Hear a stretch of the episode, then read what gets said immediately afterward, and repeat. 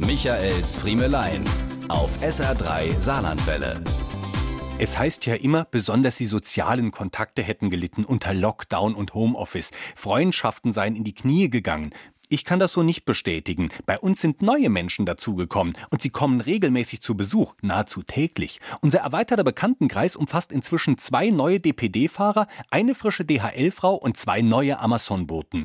Sie haben einen Vorteil zu vielen früheren Bekannten. Sie bleiben vor der Tür. Sie klingeln zwar, sind aber schon wieder weg, wenn ich aufmache. Dann rufen Sie über die Schulter, bitteschön. Ich schreie Ihnen ein Dankeschön hinterher und bücke mich nach dem Päckchen vor meinen Füßen.